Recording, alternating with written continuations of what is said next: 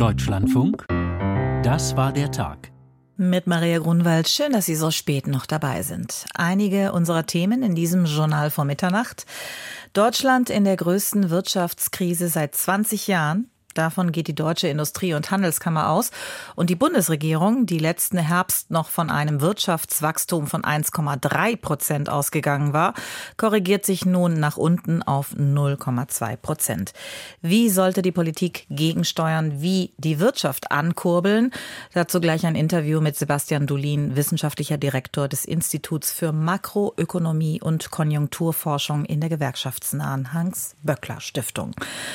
Außerdem massive Proteste gegen grünen Politiker, Erst die Blockade gegen Bundeswirtschaftsminister Habeck an der Nordseefähre, dann Tumulte beim politischen Aschermittwoch in Biberach, der abgesagt werden musste. Keine andere Partei erfährt aktuell so viel Gewalt, Hass und Ablehnung wie die Grünen.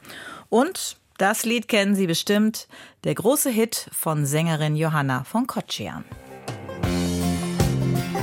Das bisschen Haushalt macht sich von allein, sagt mein Mann. Das bisschen Haushalt kann so schlimm nicht sein, sagt mein Mann. Im Alter von 90 Jahren ist die Sängerin und Schauspielerin Johanna von Kotschian gestorben. Wir erinnern an sie.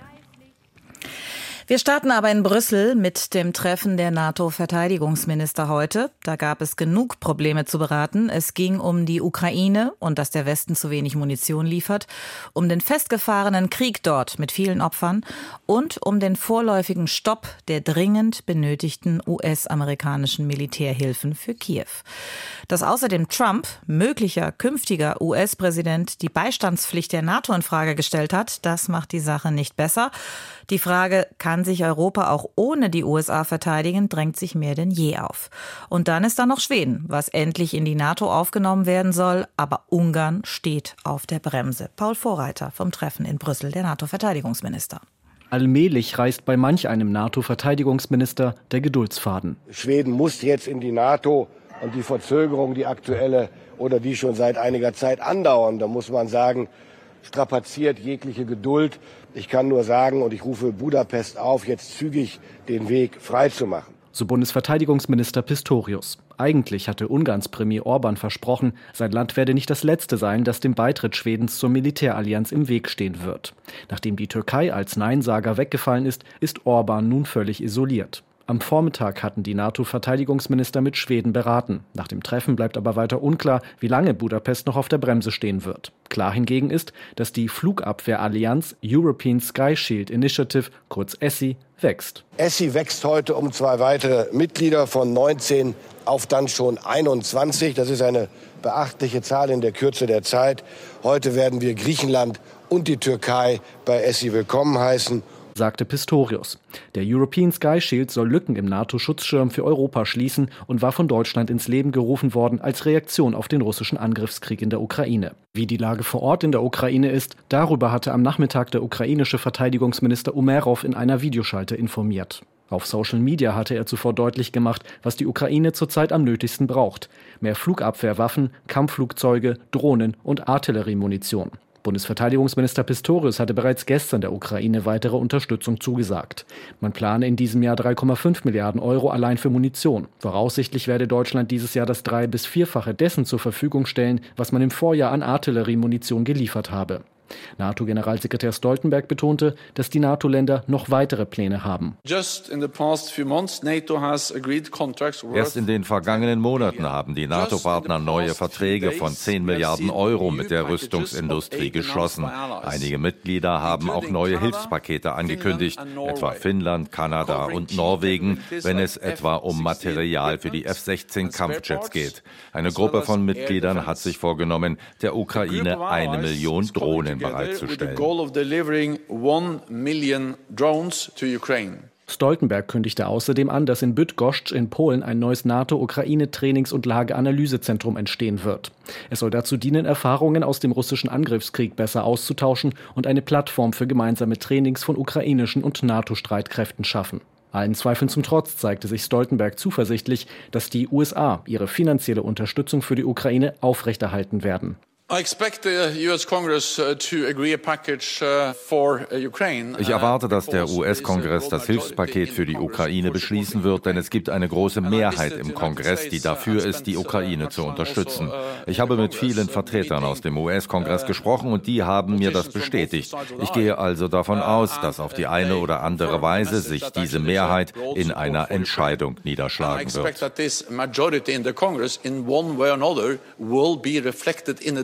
Bundesverteidigungsminister Pistorius kündigte an, das Thema der Ukraine-Hilfsgelder auch am Rande der Münchner Sicherheitskonferenz mit US-Abgeordneten zu besprechen. Über das Treffen der NATO-Verteidigungsminister in Brüssel war das ein Beitrag von Paul Vorreiter. Die Wirtschaft in Deutschland und in ganz Europa, sie schwächelt. Wie Bundeswirtschaftsminister Habeck gestern angekündigt hatte, müssen die Konjunkturprognosen für das laufende Jahr nach unten korrigiert werden. Die Bundesregierung war im Herbst noch von einem Wachstum von 1,3 Prozent ausgegangen. Jetzt rechnet sie nur noch mit 0,2 Prozent. Ja, und für den gesamten Euroraum wird auch ein deutlich geringeres Wachstum erwartet, nur noch um 0,8 Prozent. Keine Frage, viele Unternehmen, die sehen das kritisch und das bestätigt auch eine Umfrage der deutschen Industrie- und Handelskammer. Jörg Münchenberg. Es ist eine weitere schlechte Nachricht, die aber nicht wirklich überraschend kommt. Nach Einschätzung der Deutschen Industrie- und Handelskammer wird die Wirtschaft in diesem Jahr erneut schrumpfen, und zwar um 0,5 Prozent. Diese Prognose hat dabei durchaus Gewicht, denn sie beruht auf einer sehr breit angelegten Umfrage unter mehr als 27.000 Unternehmen aus allen Branchen und Regionen. Die schlechte Stimmung verfestigt sich, stellte der DIHK heute nüchtern fest, und das deckt sich auch mit der Einschätzung von Wirtschafts- und Klimaschutzminister Robert Habeck von den Grünen.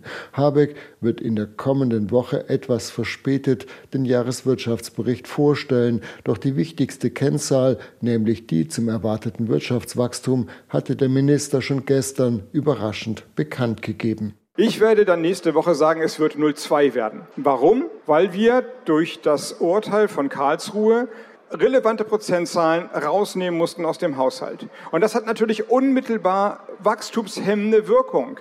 Und deswegen haben wir jetzt unter anderem, deswegen auch Weltkonjunktur und so weiter, aber unter anderem deswegen haben wir jetzt nur 0,2 Prozent in der Prognose, was wirklich dramatisch schlecht ist. So können wir nicht weitermachen. Insofern kommt also die vorab veröffentlichte Prognose zum erwarteten Mini-Wachstum für dieses Jahr nicht wirklich überraschend. Denn seit der Haushaltswoche im Bundestag Ende Januar trommelt Habeck für zusätzliche Maßnahmen zur Stützung der deutschen Wirtschaft. Der Minister versucht also offenkundig, den politischen Handlungsdruck weiter zu erhöhen.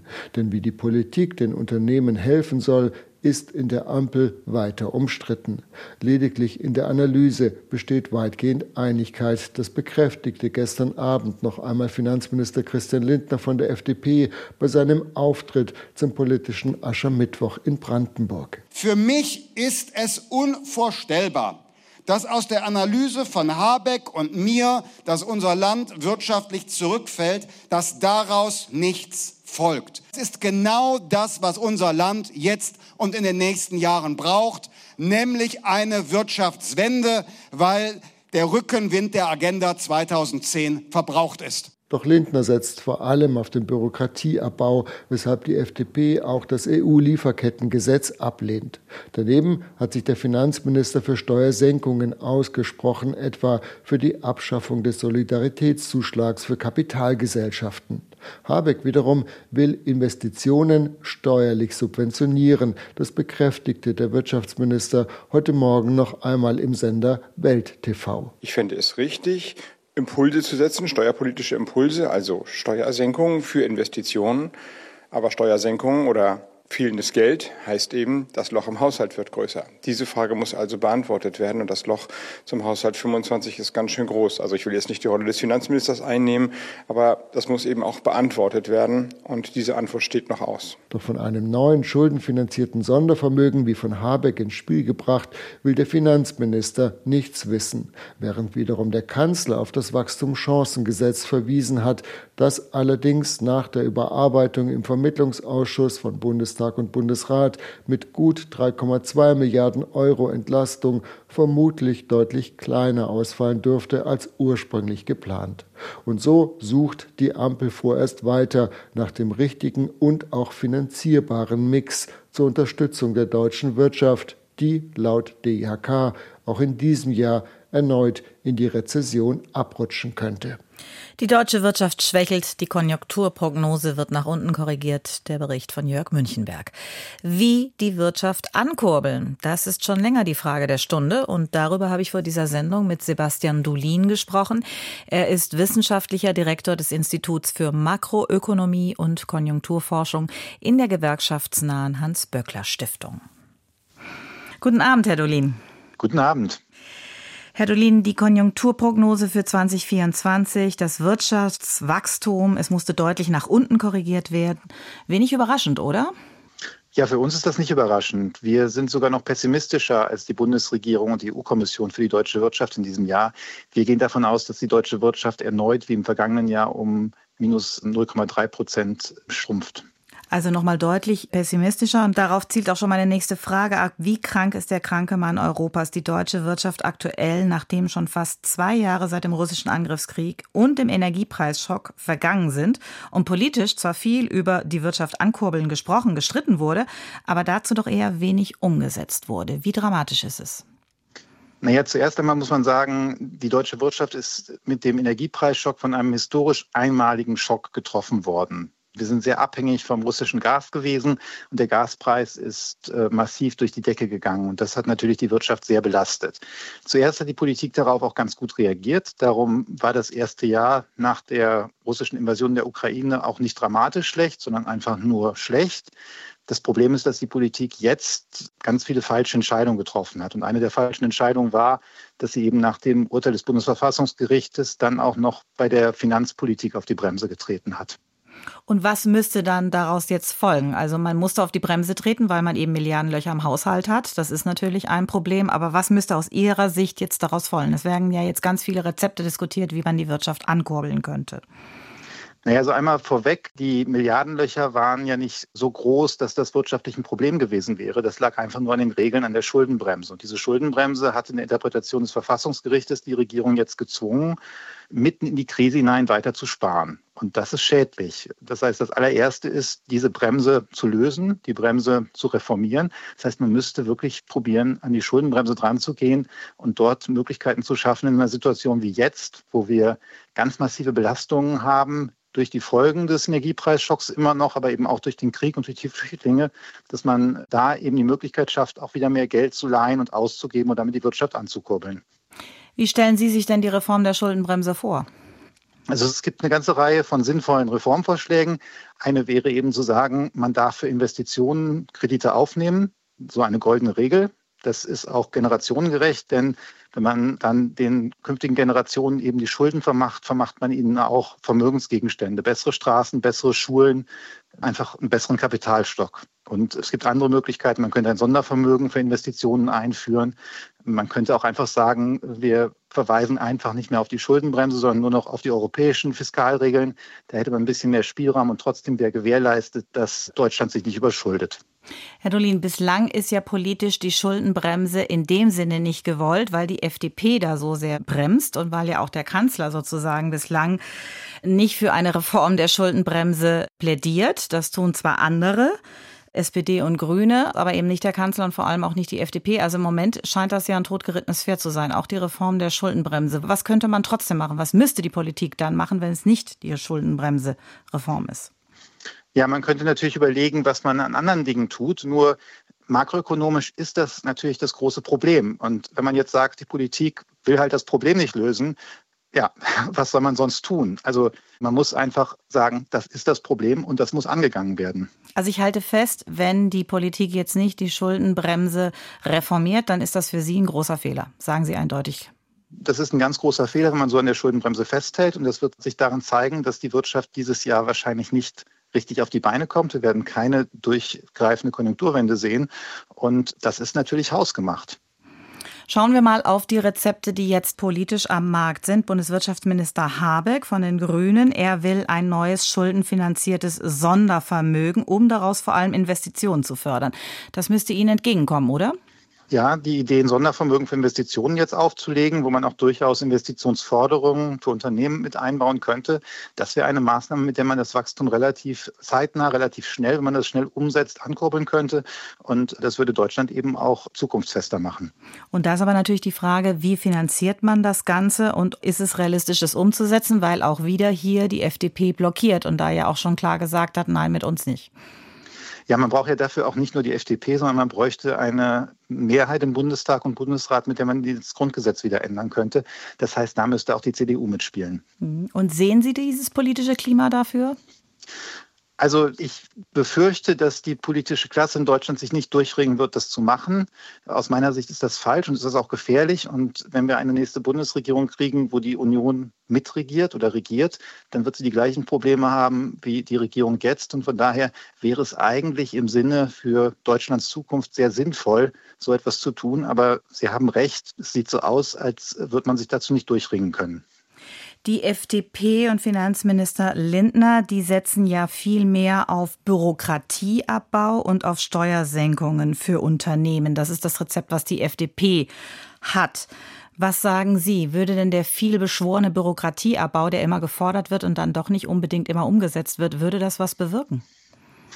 Also Bürokratieabbau ist sicher nicht falsch. Das Problem ist nur, dass äh, jenseits der Schlagworte auch relativ wenig Konkretes auf dem Tisch liegt, wie das aussehen könnte. Und wir müssen auch nichts vormachen. Ein Bürokratieabbau würde auch jetzt nicht schnell neues Wachstum schaffen. Dafür ist einfach die Geschäftssituation für viele Unternehmen und die Aussichten sind viel zu unsicher. Welche Maßnahme würden Sie denn abbauen wollen? Was müsste weg, um den Unternehmen mehr Spielraum zu geben?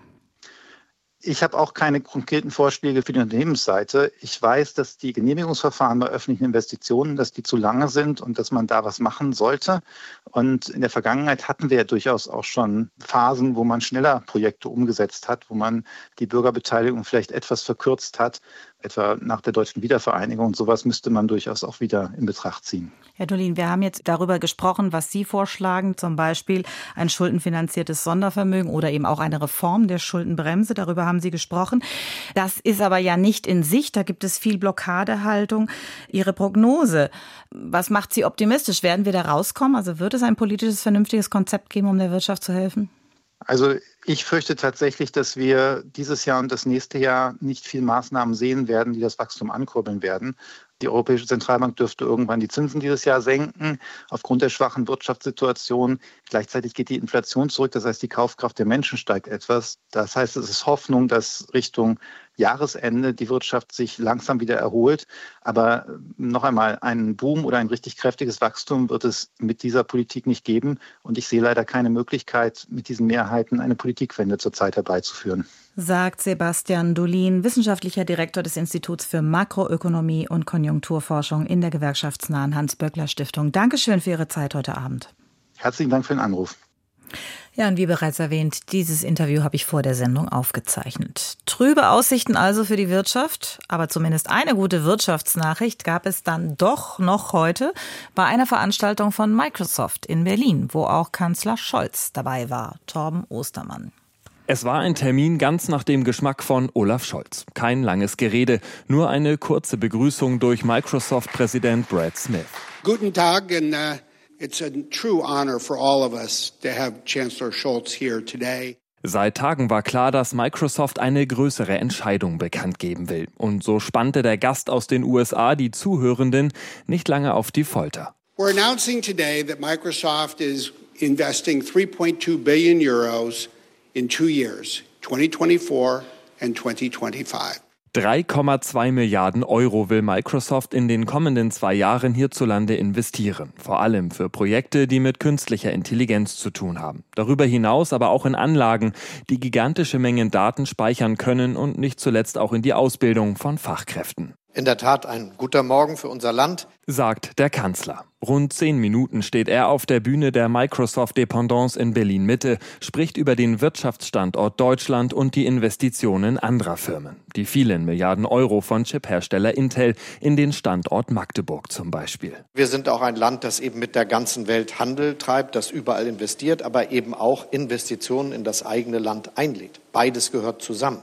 Der Bundeskanzler versucht Selbstbewusstsein zu verbreiten, allen schwächelnden Wirtschaftsdaten zum Trotz. Aus seiner Sicht entsteht in Deutschland gerade etwas Neues. Auch der Microsoft-Präsident lobt die Bundesrepublik als führend im Technologiesektor. Außerdem schreitet Deutschland beim Ausbau erneuerbarer Energien voran. Für Brad Smith ein eindeutiger Standortvorteil. Our commitment is to invest in bringing onto the grid Mithilfe von Solaranlagen will Microsoft also eigenen Strom für die energieintensiven Rechencenter erzeugen. Der Microsoft-Präsident machte deutlich, wie wichtig der Standort Deutschland ihm ist. Seit etwa 40 Jahren ist der US-Riese hierzulande aktiv und beschäftigt rund 3000 Mitarbeiterinnen und Mitarbeiter. Die 3,2 Milliarden Euro, die nun nach Deutschland fließen, sind die höchste Einzelinvestition, die der Konzern jemals getätigt hat. Scholz nannte diesen Schritt einen Vertrauensbeweis, bedankte sich bei dem Gast aus Amerika und verschwand zum nächsten Termin. Microsoft will Milliarden in Deutschland investieren, der Bericht von Torben Ostermann. Das Palästinenserhilfswerk der Vereinten Nationen, kurz UNRWA, steht mehr als nur in der Kritik, seitdem Verbindungen zwischen dem Hilfswerk und der terroristischen Hamas bekannt wurden. Viele Länder stoppten prompt ihre Gelder für das Hilfswerk. Längst wird die Auflösung von UNRWA gefordert. Eine unabhängige Expertengruppe prüft nun die Terrorismusvorwürfe. Am UN-Sitz in Genf macht der seit Jahren härteste und durchaus umstrittene UNRWA-Kritiker Hillel Neuer weiter mobil. Er ist Direktor der pro-israelischen NGO UN Watch. Katrin Hondel berichtet. Ob bei Spiegel Online oder im Wall Street Journal, wenn derzeit irgendwo meinungsstark die Auflösung des Palästinenserhilfswerks UNRWA gefordert wird, fällt irgendwann sein Name. Hillel Neuer, Anwalt mit Schweizer und kanadischem Pass, und Direktor der Organisation UN Watch in Genf. Seit vielen Jahren schon ist Neuer ein scharfer Kritiker der UNRWA. Auf der UN Watch Homepage veröffentlicht er Berichte über Mitarbeiter des Palästinenserhilfswerks, die im Netz Hassnachrichten verbreiteten. Dozen reports wir haben ein Dutzend Berichte mit Screenshots von zum Beispiel Riyad Nimer, einem Lehrer im Libanon, der 2014 das Massaker an jüdischen Gläubigen in einer Synagoge in Jerusalem feierte. Man muss mir das nicht glauben, aber man kann sich den Screenshot ansehen. UNRWA glaubte uns wohl, der Lehrer wurde nämlich entlassen. In den vergangenen Jahren feuerten sie sechs von zehn Leuten, die wir genannt hatten. Das ist ja schon mal nicht schlecht. Well, that's, that's not bad. Nicht schlecht, sagt er, aber es reicht Neuer nicht, wenn mit Entlassungen einzelner Mitarbeiter reagiert wird, wie Ende Januar, als zwölf UNRWA-Angestellten Beteiligung am Terrorangriff der Hamas vom 7. Oktober vorgeworfen wurde. UN-Mitarbeiter, die Menschen in Israel überfallen, ermordet, vergewaltigt haben sollen. Es war die schwerste Anschuldigung, die je gegen die Organisation erhoben wurde, so UNRWA-Chef Philippe Lazzarini im Schweizer Fernsehen RTS. Ce sont des accusations que nous avons prises très au sérieux. Wir haben das sehr ernst genommen und diese Leute sofort entlassen. Gleichzeitig haben wir Untersuchungskommissionen eingesetzt. Es geht um unseren Ruf und darum, den Palästinensern weiter helfen zu können.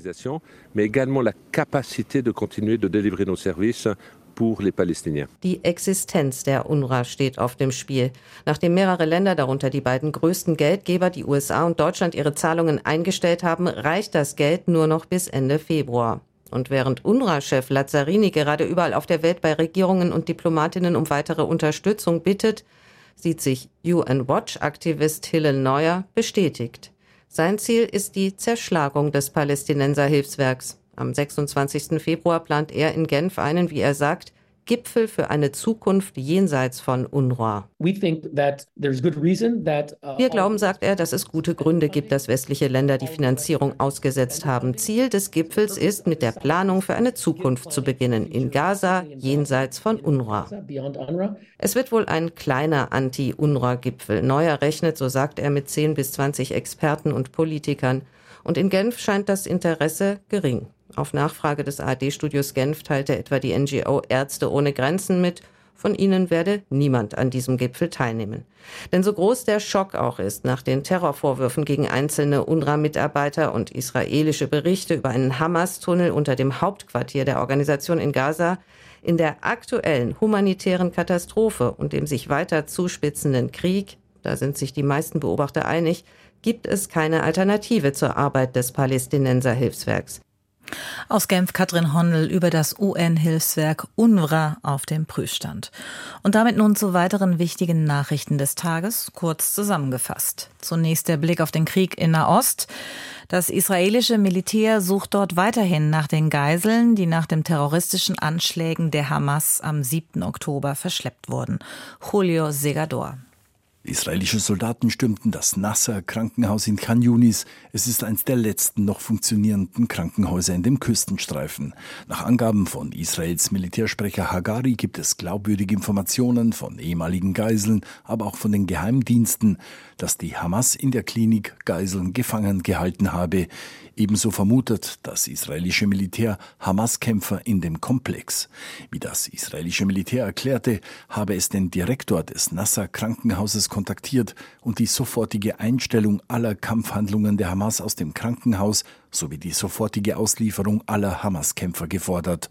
Auch sei ein sicherer Korridor für Flüchtlinge eingerichtet worden, damit diese das Krankenhaus verlassen könnten. Ärzte und Patienten dürften im Krankenhaus bleiben, hieß es in der Mitteilung der israelischen Streitkräfte. Ein Sprecher des von der Hamas geführten Gesundheitsministeriums in Gaza erklärte hingegen, Soldaten hätten eine Mauer gesprengt und den medizinischen Komplex in eine Militärbasis verwandelt. Dabei sollen, so heißt es, die Zelte von Flüchtlingen angegriffen und auch Massengräber zerstört worden sein. Hintergrund ist, dass die israelische Armee dort auch die Leichen von Geiseln vermutet. Aus Tel Aviv, Julio Segador. Ex-US-Präsident Trump soll einer Pornodarstellerin Schweigegeld gezahlt haben. Der Prozess dazu kann jetzt Ende März beginnen. Das hat der zuständige Richter so entschieden. Charlotte Voss. Donald Trump hatte noch versucht, das Verfahren abzuwenden. Doch bei der Anhörung heute an einem New Yorker Gericht brauchte der Vorsitzende Richter keine zehn Minuten, um dem persönlich anwesenden Trump eine Absage zu erteilen. In dem Fall geht es darum, ob während des US-Wahlkampfes 2016 Schweigegeld geflossen ist, um außereheliche sexuelle Beziehungen Trumps geheim zu halten. Eine Pornodarstellerin und ein ehemaliges Playboy-Model sollen größere Summen erhalten haben. Laut Elvin Bragg, Staatsanwalt des Bezirks Manhattan, wurden Firmenpapiere Wertpapiere gefälscht, um die wahren Gründe für Zahlungen an Trumps damaligen Anwalt Michael Cohen zu verschleiern. Dieser hatte als Mittelsmann für die Zahlungen an die Frauen fungiert. Der Prozess wäre der erste, in dem sich ein ehemaliger US-Präsident strafrechtlich verantworten muss. Sprich, am Ende des Verfahrens kann es zu einer Gefängnisstrafe kommen. Drei weitere Strafanzeigen gegen Trump in anderen Bundesstaaten sind noch nicht terminiert, da weitere Fragen geklärt werden müssen. Bis zum Auftakt in New York am 25. März könnte Trump das parteiinterne Kandidatenrennen der Republikaner für die Präsidentschaftswahl im November für sich entschieden haben. Im zivilrechtlichen Betrugsverfahren gegen ihn verdichten sich die Hinweise, dass der New Yorker Richter morgen das Strafmaß verkündet. Aus New York Charlotte Voss. Geflüchtete, die in Italien ankommen, nach Albanien abzuschieben, damit dort geprüft wird, ob sie Asyl bekommen oder nicht. Dazu hat das italienische Parlament heute Ja gesagt. Jörg Seiselberg. Das Abkommen sei ein wichtiger Schritt im Kampf gegen die illegale Einwanderung in die Europäische Union, heißt es von Vertretern der Regierungskoalition in Rom nach der Entscheidung im Senat. Mit der Zustimmung auch in dieser zweiten Parlamentskammer ist jetzt der Weg frei für die italienische Regierung, das Abkommen mit Albanien zu ratifizieren. Kernpunkt des Vertrags, auf albanischem Boden sollen künftig von Italien betriebene Erstaufnahme- und Abschiebezentren für Migranten entstehen. In diesen Einrichtungen soll dann erstmals außerhalb der Europäischen Union über Asylanträge von Menschen entschieden werden, die eigentlich nach Italien oder in andere EU-Länder wollten. Abgelehnte Asylbewerber soll nach der heute vom italienischen Parlament beschlossenen Vereinbarung dann direkt aus Albanien abgeschoben werden. Italiens Regierungschefin Meloni verspricht sich davon eine abschreckende Wirkung auf Migrantinnen und Migranten. Damit das Abkommen in Kraft treten kann, muss noch das Parlament in Tirana zustimmen. Das aber gilt als sicher, da Ministerpräsident Edi Rama, der das Abkommen mit Meloni vereinbart hat, dort über eine deutliche Mehrheit verfügt. Das albanische Verfassungsgericht hatte bereits im Januar grünes Licht gegeben. Aus Rom Jörg Seißelberg. Das Filmfestival in Berlin, die 74. Berlinale, hat heute Abend begonnen. Eröffnungsfilm war das Drama Small Things Like These, in dem Oppenheimer-Star Cillian Murphy die Hauptrolle spielt. Silke Mehring hat die Stimmung am roten Teppich eingefangen. Was für ein Hype um Superstar Killian Murphy. Die Fans vor dem Berlinale Palast rasten schier aus, als er eine halbe Stunde später als angekündigt in einer schwarzen Limousine vorfährt. An seiner Seite Hollywood-Star Matt Damon, der den Eröffnungsfilm, in dem Killian Murphy die Hauptrolle spielt, produziert hat. Auch die neue Jurypräsidentin Lupita Nyong'o legt einen glamourösen Auftritt hin, in langem cremefarbenem Kleid mit Schleppe. Der Eröffnungsabend der diesjährigen Berlinale ist auch deshalb ein besonderer, weil es eine lange Menschenkette gab, die Hand in Hand über den roten Teppich gelaufen ist. Es waren Filmschaffende, die eine Aktion gegen rechts durchgeführt haben und gesungen haben Defend Democracy. Viele, viele deutsche Stars haben sich wieder im Blitzlichtgewitter gedreht, darunter zum Beispiel Natalia Wörner, Jürgen Vogel, Lars Eidinger und viele, viele mehr. Als Eröffnungsfilm läuft das irische Drama Small Things Like These. Vom Eröffnungsabend der Berlinale war das Silke Mehring. Ein Schlager machte sie berühmt, doch die Karriere von Johanna von Kocian war viel mehr. Nun ist die Sängerin und Schauspielerin gestorben. Katharina Trümper. Sie starb am Dienstag im Alter von 90 Jahren in ihrer Heimatstadt. Von Kocian sei friedlich im Kreis ihrer Familie eingeschlafen, teilte ihre frühere Agentin mit. Berühmt wurde von Kocian vor allem durch ihr Lied Das bisschen Haushalt, in den 70er Jahren einer der erfolgreichsten Schlager. Das bisschen Haushalt macht sich von allein, sagt mein Mann. Das bisschen Haushalt kann so schlimm nicht sein, sagt mein Mann. Doch von Kocian hatte weit mehr zu bieten. Geboren 1933 in Berlin, begann ihre Schauspielkarriere in den 50er Jahren. Den Durchbruch feierte sie 1958 mit Wir Wunderkinder. Der Film setzte sich kritisch mit der NS-Vergangenheit auseinander und wurde international zum Erfolg. Kocian spielte auch Theater, unter anderem in Berlin und Salzburg, dort unter Leitung von Gustav Gründgens. Im Fernsehen hatte sie Rollen in Serien wie Stewardessen oder Praxis Bülowbogen. Als Synchronsprecherin lieh sie Elizabeth Taylor ihre Stimme. Katharina Trümper berichtete. Und den Tag an der Börse, den fasst jetzt Konstantin Röse zusammen. Die Sorgen vor weiter hohen Leitzinsen der Notenbanken, sie sind wie weggeblasen an den Finanzmärkten. Viele Anleger haben sich damit abgefunden, dass die ersten Zinssenkungen noch auf sich warten lassen. Der Leitindex DAX war in Rekordstimmung. Das Börsenbarometer kletterte zeitweise auf ein neues Allzeithoch.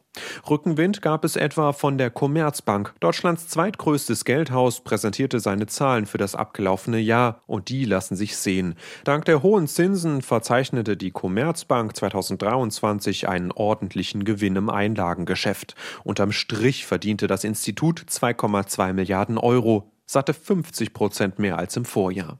Es war sogar der höchste Gewinn seit 15 Jahren.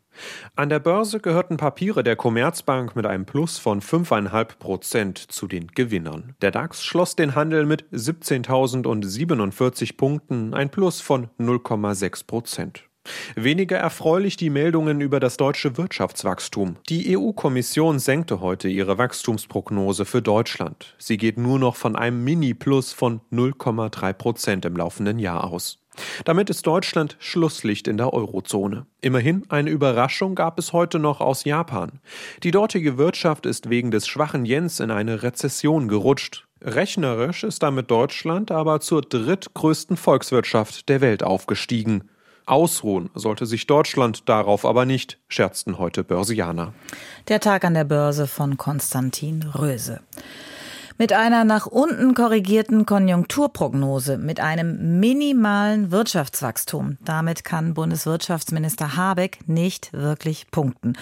Doch bei seiner Tour aktuell durch Thüringen gab er sich alle Mühe, mit vielen Unternehmern zu sprechen, Hände zu schütteln, um Vertrauen zu werben. Derzeit gar nicht so einfach für einen grünen Politiker. Bei Habecks Besuch beim Süßwarenhersteller Viba im südthüringischen Floh-Seligenthal gab es Proteste und Blockaden. Katja Bohmeier. Erste Station ist beim Technologiekonzern Jenoptik in Jena. Hier spricht Bundeswirtschaftsminister Robert Habeck mit Auszubildenden und Mitarbeitern. In zwei lockeren Runden stellt sich Habeck den Fragen, Sorgen und Nöten der insgesamt 120 Jenoptiker. Querbeet geht es vom ÖPNV über den Berufseinstieg und gleiche Löhne in Ost und West bis zur Sorge um die politische Lage in Thüringen. Minister Robert Habeck hört zu, Lösungen kann er auf die Schnelle aber nicht bieten. Wünsche hat Jenoptik-Mitarbeiterin und Betriebsrätin Dörte Knips trotzdem. Das Thema Angleichung Ost-West, ja, soweit es die Politik äh, richten kann. Und ansonsten nah bei den Menschen zu bleiben und Sorgen und Nöte ernst zu nehmen. In Erfurt warten dann 25 mittelständische Unternehmer und Vertreter der Industrie- und Handelskammern aus ganz Mitteldeutschland auf den Wirtschaftsminister. Nicht aufgebracht, aber durchaus kritisch gehen sie mit Habeck ins Gespräch. Sie wünschen sich mehr Verlässlichkeit, mehr Spielräume und Entlastung. Das bedeutet für Thorsten Herrmann von der IHK Südthüringen auch weniger Gesetze. Dass wir die Zeit haben, wieder uns um Unternehmen zu kümmern, nämlich auch um das Thema Fachkräftegewinnung, Ausbildung. Aber statistisch drei Prozent des Umsatzes muss ein mittelständischer Unternehmer heute schon aufbringen, um die Bürokratie zu bewältigen. Dass Deutschland seine Hausaufgaben machen muss, weiß Wirtschaftsminister Robert Habeck. Er verspricht in Erfurt Impulse. Möglichst viele Menschen in Arbeit bringen, entbürokratisieren, sodass die Entscheidungen, die wir treffen, schneller umgesetzt werden. Und drittens natürlich das vorhandene Geld möglichst schnell umsetzen. Außerdem wünschen sich die Unternehmen, die Wirtschaft einfach mal machen zu lassen und auch wertzuschätzen. Wie es jetzt weitergehen soll, davon hat Antje Blumentritt von der Firma Komos aus Bürge im Saale-Holzland-Kreis eine klare Vorstellung. Dass wir als Land jetzt endlich mal die Ärmel hochkrempeln und sagen, wir wollen unser Ziel erreichen, das Land mit dem Wohlstand weiter zu erhalten. Und was bedarf es dafür? Für Habeck geht es weiter nach Flohseligenthal im Kreis Schmalkalden-Meiningen zum Süßwarenhersteller Fieber. Dort erwarten den Minister rund 200 Bauern und Handwerker, die die Zufahrtsstraße zum Werk mit Traktoren, Autos und Transportern blockieren. Sie machen ihrem Unmut lautstark Luft. Wir sind das Volk! Wir sind das Volk! Wir sind das Volk! Die Stimmung ist aggressiv und aufgeheizt. Journalisten werden von den Demonstranten als Lügenpresse beschimpft und in ihrer Arbeit behindert. Die Polizei eskortiert den Minister bei seinem Besuch bei Fieber. Für Habeck inzwischen Alltag. Dass es Protest gibt, ist halt so. Dass der Protest verhindert, dass man miteinander redet, halte ich für eine gefährliche Entwicklung, die natürlich nicht dazu führt, dass wir irgendwie als Land lösungsorientierter werden. Trotz der Proteste und Differenzen appelliert Bundesminister Robert Habeck, im Gespräch zu bleiben. Proteste von Landwirte, die waren ja auch gestern in Biberach in Baden-Württemberg eskaliert. Deswegen sagten die Grünen gestern ihren politischen Aschermittwoch ab. Jetzt ist eine Ermittlungsgruppe eingerichtet worden. Astrid Maisoll. Laut Innenministerium wird aktuell gegen mehrere Personen wegen unterschiedlicher Straftaten ermittelt. Der Polizeieinsatz in Biberach werde gründlich nachbereitet. Die Sicherheit des Ministerpräsidenten, der in Biberach auf dem politischen Aschermittwoch der Grünen sprechen sollte, sei zu jeder Zeit gewährleistet gewesen. Winfried Kretschmann sei noch in der Anfahrt auf Biberach gewesen, als die Veranstaltung abgesagt wurde und sei wieder umgekehrt. Der grünen Politiker Trittin hatte in einem Zeitungsinterview die Frage aufgeworfen, warum die Polizei nicht in der Lage gewesen sei, die Veranstaltung so abzusichern, dass sie stattfinden kann. Die Gewalt am politischen Aschermittwoch soll auch im Kabinett der Landesregierung und in der nächsten Sitzung des Innenausschusses aufgearbeitet werden. Und wir haben es bereits schon gehört, dass es viel Protest gegen grünen Politiker gibt. Nach Angaben der Bundesregierung registrierte die Polizei im vergangenen Jahr knapp 2800 Straftaten gegen Politiker und mehr als 1200 davon richteten, richteten sich gegen Vertreter der Grünen. Keine andere Partei erfährt aktuell also so viel Hass und Ablehnung. Was folgt daraus? Johannes Kuhn. Die Grünen zeigen sich besorgt über die wachsenden Anfeindungen gegen ihre Partei. Es war ein einschneidendes Erlebnis gestern, sagt die Grünen Landesvorsitzende Lena Schwelling im SWR zu den Ausschreitungen vor der Stadthalle in Biberach. Den Menschen vor der Halle, denen ging es nicht um den Dialog. Die wollten unsere Veranstaltungen stören, verhindern, sind gewalttätig geworden. Polizisten sind verletzt worden, es wurden Feuer gelegt, Sachbeschädigung. Und das überschreitet einfach eine Grenze. Und da müssen wir klare Kante zeigen, alle gemeinsam. Die Grünen hatten ihren politischen Aschermittwoch aus Sicherheitsgründen absagen müssen. Am Abend dann behinderte im schwäbischen Schorndorf eine Protestgruppe die Grünen-Co-Vorsitzende Ricarda Lang bei der Abreise von einer Veranstaltung. Da wissen anscheinend ein paar nicht mehr zu unterscheiden, was ist zulässige Meinungsäußerung, was ist zulässiger Protest und wo geht es tatsächlich zu weit. Analysiert die Tutzinger Politikwissenschaftlerin Ursula Münch im Deutschlandfunk. Das ist tatsächlich eine Form der Radikalisierung, die ich jetzt nicht der Mehrheit der Protestierenden bei den Landwirten zuschreibe, aber da ist eine kleine Minderheit, eine Radikale, die sich da offensichtlich anheizen und aufpeitschen lässt. Angst sei keine Option, so der grünen Co-Vorsitzende Omid Nuripur zur deutschen Presseagentur. Man werde sich nicht einschüchtern lassen. Zugleich betonen auch die Grünen, die Randalierer stünden nicht für die Bauern als Ganzes. Sie schadeten deren Anliegen sogar, so die Bundestagsvizepräsidentin Katrin Göring-Eckardt am Morgen im Deutschlandfunk. Das hilft weder den Interessen der Bäuerinnen und Bauern, der Landwirtschaft, der Zukunft der Landwirtschaft. Das hilft einfach überhaupt niemandem. Biberachs parteiloser Oberbürgermeister Norbert Zeidler berichtet von einer feindseligen und aggressiven Stimmung vor der Stadthalle.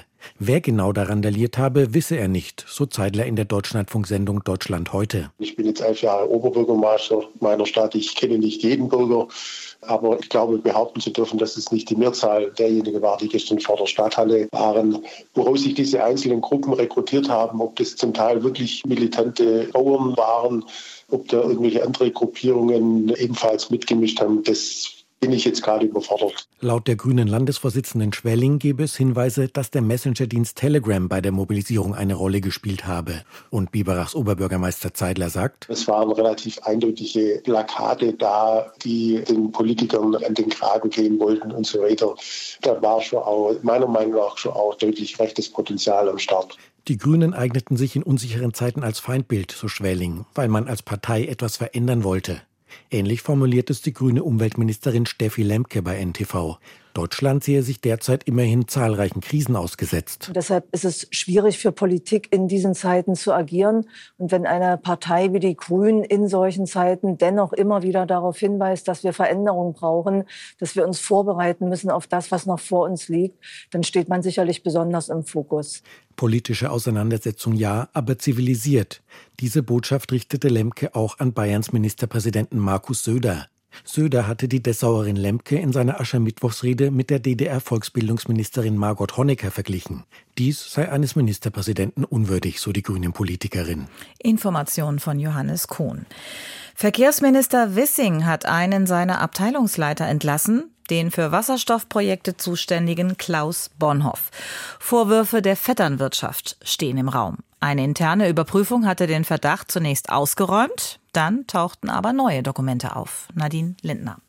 Die Entlassung im Verkehrsministerium kam überraschend. Schon länger gab es Vorwürfe wegen möglicher Vetternwirtschaft bei der Vergabe von Fördermitteln. Heute zog der liberale Verkehrsminister Volker Wissing die Reißleine und entließ Klaus Bonhoff, zuletzt Leiter der Grundsatzabteilung. Ein weiterer Referatsleiter wurde innerhalb des Hauses versetzt. Die fraglichen Vorgänge zur Fördermittelvergabe stammen aus dem Jahr 2021, also noch unter Amtsvorgänger Andreas Scheuer von der CSU. Wissing hatte Bonhoff an wichtiger Stelle aber weiter beschäftigt. Es sei klar, dass er bei der Fördermittelvergabe nicht mit der nötigen Sorgfalt agiert habe, so Staatssekretär Stefan Schnorr zur Begründung der Entlassung. Das betrifft ebenfalls im Zeitraum 2021 die Existenz und Häufigkeit von persönlichen Kontakten mit Antragstellern während laufender Bewilligungsverfahren. Konkret geht es um die Vergabe von staatlichen Fördergeldern für Brennstoffzellentechnologie und Wasserstoffprojekte. Bonhoff soll geholfen haben, Geld für enge Vertraute zu bewilligen. 1,5 Millionen Euro Steuergelder, von denen Lobbyisten profitiert haben sollen, mit denen er im Urlaub war, Duzfreundschaften pflegte, wie aus Mails hervorgeht. Er soll zudem Förderanfragen an Untergebene weitergeleitet haben. Das Handelsblatt hatte im vergangenen Jahr zuerst berichtet. Das Verkehrsministerium untersuchte daraufhin hausintern. Ende 2023 kam jedoch grünes Licht. Der Verdacht auf Vetternwirtschaft hatte sich nicht erhärtet. Der Abteilungsleiter galt als entlastet. Vor wenigen Tagen allerdings hatte der Spiegel auf Grundlage neuer Dokumente die Recherchen fortgesetzt. Damit bekam der Fall eine brisante Wendung, denn nach dem Bericht sei klar gewesen, dass eben nicht alle notwendigen Dokumente an die Innenrevision weitergeleitet wurden, so Verkehrsstaatssekretär Schnorr. Minister Wissing fühle sich getäuscht. Dass angesichts eben jener Erkenntnisse das nötige Vertrauensverhältnis des Ministers zu diesem Abteilungsleiter nicht mehr fortbesteht. Die interne Untersuchung geht auch nach der Entlassung weiter. Nach den Zahlungen für das Mautdesaster in Millionenhöhe muss sich Wissing nun erneut mit den Altlasten seines Amtsvorgängers Andreas Scheuer befassen. Die Initiative Lobby Control, die die Vorgänge ebenfalls kritisch begleitet hatte, forderte bessere Compliance-Regeln, um Interessenskonflikte künftig zu vermeiden. Der Fall erinnert in Grundzügen an Patrick Reichen. Der Staatssekretär im Wirtschaftsministerium musste nach der Bewilligung von Förderbescheiden für Bekannte ebenfalls gehen. Nadine Lindner über den Verdacht auf Vetternwirtschaft im Verkehrsministerium. Und damit zu den Kommentaren von morgen. Die Presseschau, zusammengestellt von Ann-Christine Heidrich, vorgetragen von Thomas Pelzer. Die DIHK sieht die Bundesrepublik vor der größten Wirtschaftskrise seit mehr als 20 Jahren. Die neue Osnabrücker Zeitung schreibt zur Reaktion des Wirtschafts- und des Finanzministers Folgendes. Robert Habeck hat festgestellt, dass es so nicht weitergehen kann. Peinlich findet das Mini-Wachstum Christian Lindner. Aber sind Sie nicht Teil dieser Bundesregierung? Der Wirtschaftsminister war zu lange nur Klimaschutzminister der Finanzminister zu lange der gestrenge Kassenhüter. Die Auffassung in der Rheinzeitung aus Koblenz lautet, auf ein verändertes konjunkturelles Umfeld zu warten, kann nicht die Lösung sein. Deutschland braucht eine breit getragene Wachstumsstrategie. Erst wenn auch Reformen in der Kranken- und Rentenversicherung feststehen, kann dies auch mit einer Reform der Schuldenbremse verknüpft werden. Das wäre mal ein Wachstumspakt. Die Tageszeitung blickt auf eine Idee aus Berlin.